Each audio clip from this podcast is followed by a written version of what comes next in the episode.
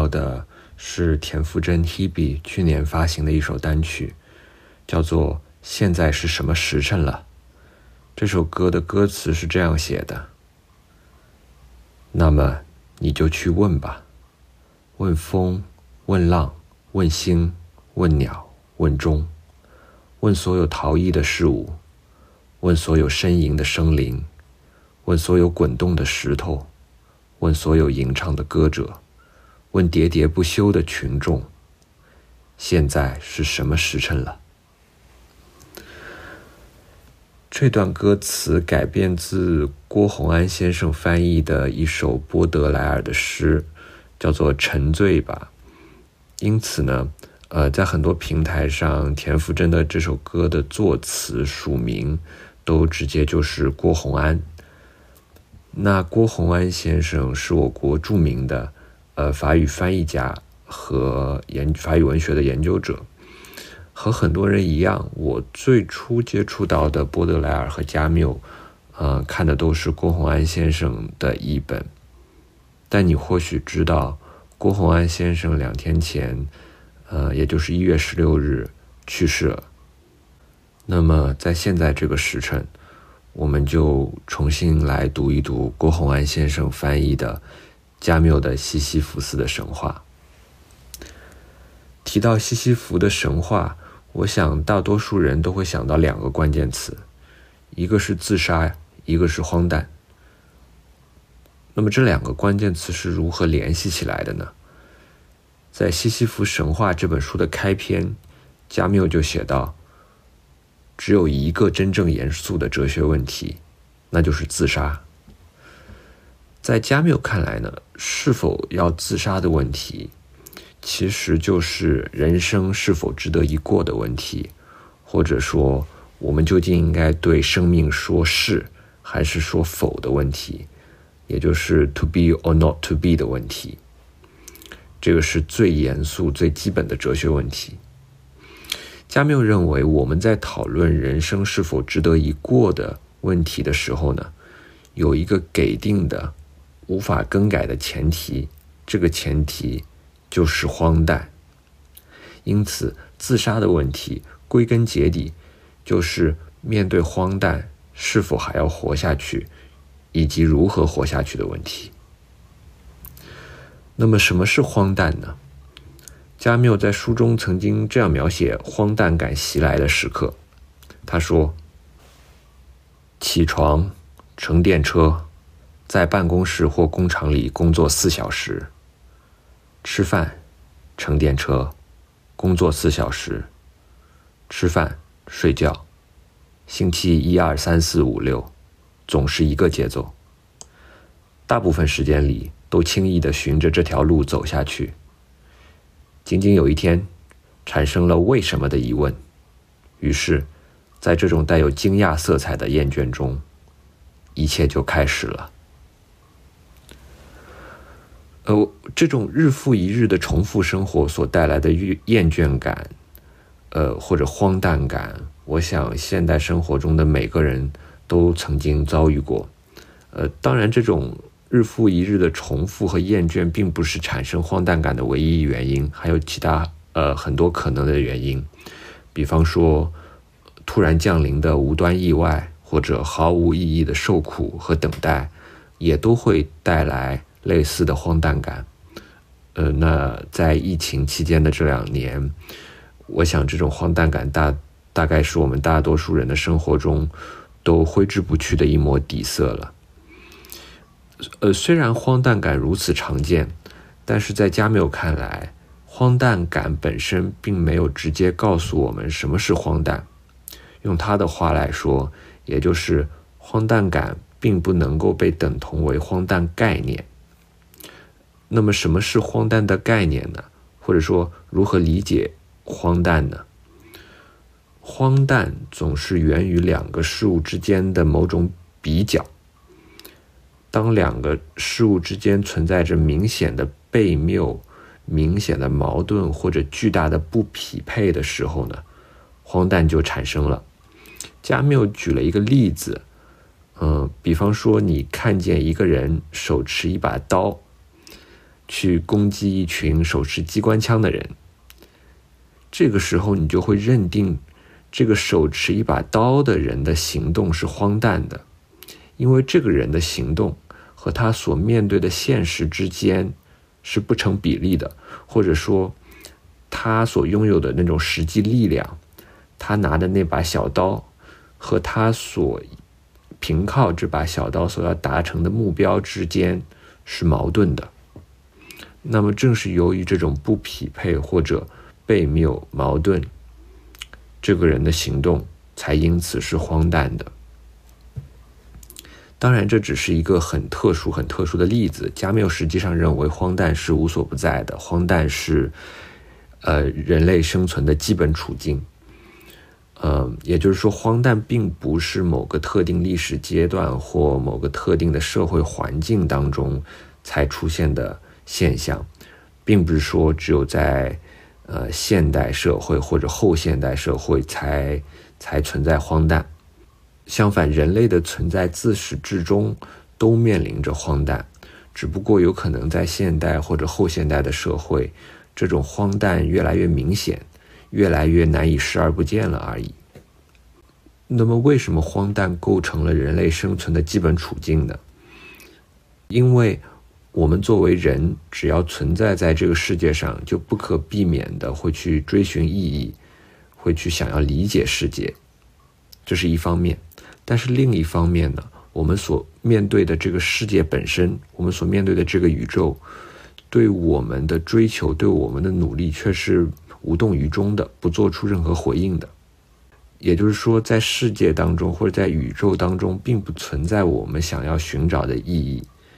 世界本身是混乱的、无序的、不可被理解的。所以，这种人类无法摆脱的、不可遏制的。对意义和理解的追求，与世界本身的无意义和不可理解之间的这种悖谬或者不匹配的关系，就构成了加缪所说的荒诞。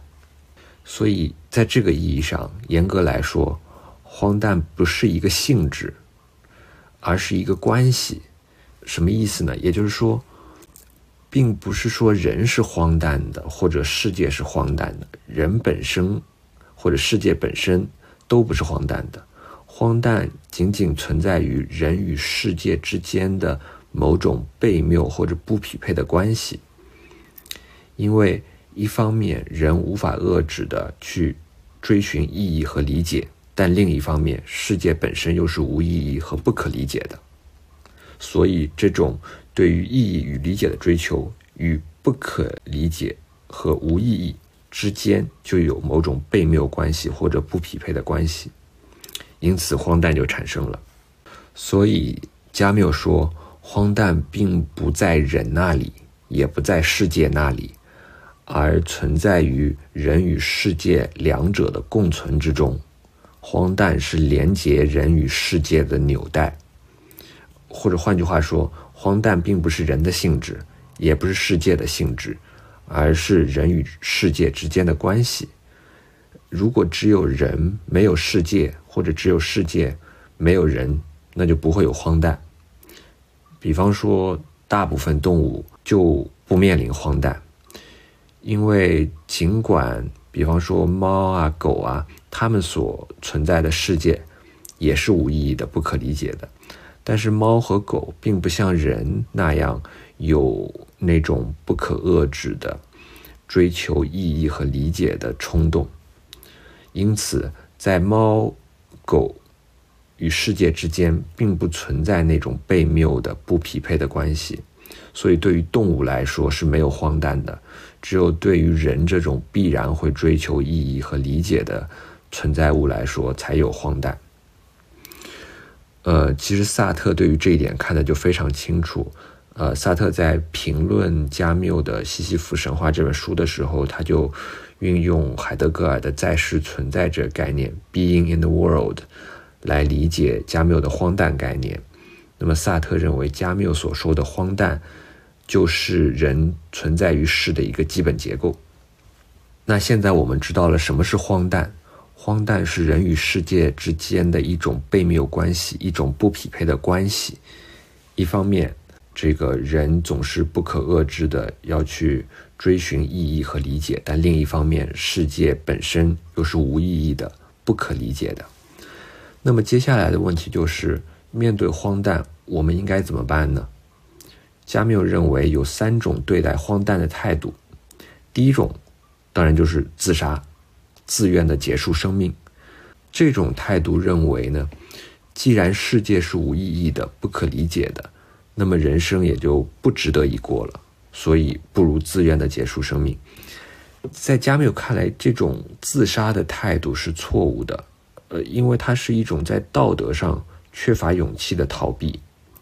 我们已经知道，荒诞是一种关系，所以荒诞的存在依赖于它的两个关系项，也就是人和世界。自杀是如何解决荒诞问题的呢？自杀是通过把这两个关系项当中的其中一项直接给抹除了，来解决荒诞的。也就是说，自杀是通过把人给抹除掉。来解决荒诞，因为荒诞本身是一种关系，那么你抹除了这两个这个关系当中的一个关系项，荒诞自然就不存在了。所以在这个意义上，自杀并不是直面荒诞的一种方式，而是逃避荒诞的一种方式。所以加缪认为这种态度是不可取的。第二种态度呢，就是抱有各种各样虚假的希望，这种虚假的希望可能来自于宗教。也有可能来自于哲学，也就是说，呃，你可能会认为世界归根结底呢，其实是有意义的，其实是可以理解的。那么这种意义有可能来源于上帝，呃，来源于各种各样的宗教信仰，也有可能来源于各种哲学上的理念，比方说本质啊，呃之类的东西。那加缪认为这种态度实际上是一种自我欺骗。因为我们都知道，世界其实是无意义的，是不可理解的。而你现在因为无法直面这个世界是无意义的事实，所以你就跑到宗教或者哲学当中去寻求某种安慰，寻求某种借口，来欺骗自己说世界其实是有意义的，其实是可以理解的。有趣的是呢，加缪认为这两种错误的态度。其实都是某种形式的自杀，当然，第一种态度，呃，是物理上的、肉肉体上的自杀；第二种态度，也就是怀抱某种虚假的希望，这个是一种精神上的自杀或者哲学上的自杀。这两种自杀本质上都是通过抹除人与世界这一组关系当中的一个关系项来逃避荒谬。那。肉体上的自杀是抹除人，精神上的自杀是抹除世界。但是呢，我们知道荒谬是一种关系，因此想要直面荒谬，就不能够取消这个关系当中的任何一个关系项。也就是说，你既不能取消人，也不能取消世界。因此，在逻辑上就只剩下一种可能性，也就是拥抱荒谬，或者拥抱荒诞。保持荒诞，一方面呢，要清楚的意识到世界是无意义的、不可理解的，我们对于意义和理解的追寻最终是无法实现的。但另一方面呢，作为人，我们依然只能不懈的在生命中去追寻意义、追寻理解，这是在逻辑上唯一可接受的态度，也是在道德上唯一具有勇气的态度。那加缪将这种态度。称为反抗。我想现在我们就可以理解为什么西西弗这个神话人物会被加缪看作是荒诞英雄。我们知道西西弗是希腊神话中的人物，那么他被众神判处了永恒的惩罚，这个惩罚就是西西弗需要不断的将一块巨石推到山顶，但是这块巨石刚被推上山，就会又滚下来，滚到山脚。这个时候，西西弗就需要返回山脚，重新将这个巨石推上山。但是呢，这个巨石又会滚落山脚，就这样不断循环，直到永恒。西西弗的处境其实就是对荒谬的一个隐喻。一方面，西西弗必须不断的把巨石推上山，就像我们人类存在于世，必然会不断的追寻意义，去不断的尝试理解世界一样。但另外一方面呢，西西弗的这种努力是永远无法成功的。因为他刚把石头推上山，石头就会滚落山脚。这一点隐喻了我们人类对于意义和理解的追求是永远不会在世界中得到回应的，因为我们所面对的是一个沉默的、无意义的、非理性的世界。在西西弗的这个故事里呢，加缪说，他最感兴趣的既不是西西弗把石头推上山顶的过程。也不是石头从山顶滚落到山脚的过程，而是西西弗从山顶返回山脚的过程。加缪是这样写的：“他说，我最感兴趣的是返回中停歇中的西西弗斯。那张如此贴近石头的面孔已经变成了石头。我看见这个人下山。”朝着他不知道尽头的痛苦，脚步沉重而均匀。这个时刻，就像是呼吸，和他的不幸一样，肯定会再来一遍。这个时刻，就是意识的时刻。当他离开山顶，渐渐深入诸神隐蔽的住所时，他高于他的命运，他比他的巨石更强大。如果说这神话是悲壮的，那是因为它的主人公是有意识的。为什么加缪最感兴趣西西弗从山顶返回山脚的这个时刻呢？因为这个时刻，按照加缪所说的，因为这个时刻是一个意识的时刻，或者说是一个自我意识的时刻。西西弗在这个时刻清楚的意识到。自己的追求和努力一定会落空，但他同时也意识到自己除了不断的把石头推上山顶，别无其他选择。在这种清醒的自我意识当中呢，西西弗依然冷静地走下山脚，走向自己的命运。这种对于自身命运的意识，已经不仅仅是一种理智上的静观，就是说。不仅仅是好像你从旁边观看一个人，他从山顶返回山脚，又去把石头推上山顶，又返回山脚，而是一种自主的、自我的一种自我决定、自我规定。所以，虽然西西弗无法改变他自身的命运，虽然他没有其他的选择，但是在这个时刻，在这个意识的时刻，这个自我意识的时刻。他自由的决定要承担起这个荒谬的命运，所以正是在这个意义上，我们可以理解为什么西西弗是荒诞英雄。他对荒诞的反抗，并不是要取消荒诞。对于加缪来说，荒诞是一个给定的事实，是不可取消的、不可回避的，是人生在世必然会面临的基本处境。所以，任何取消荒诞的尝试。都必然会抹杀荒诞这个关系当中的一项，要么抹杀人，也就是肉体上的自杀；要么抹杀世界，也就是精神上的自杀。而西西弗对荒诞的反抗，恰恰是一种对荒诞的拥抱，是把荒诞作为自身的命运承担起来。在他承担起命运的这一刻呢，他是自由的，也是幸福的。西西弗是荒诞英雄，既因为他反抗荒诞，也因为他保存了荒诞。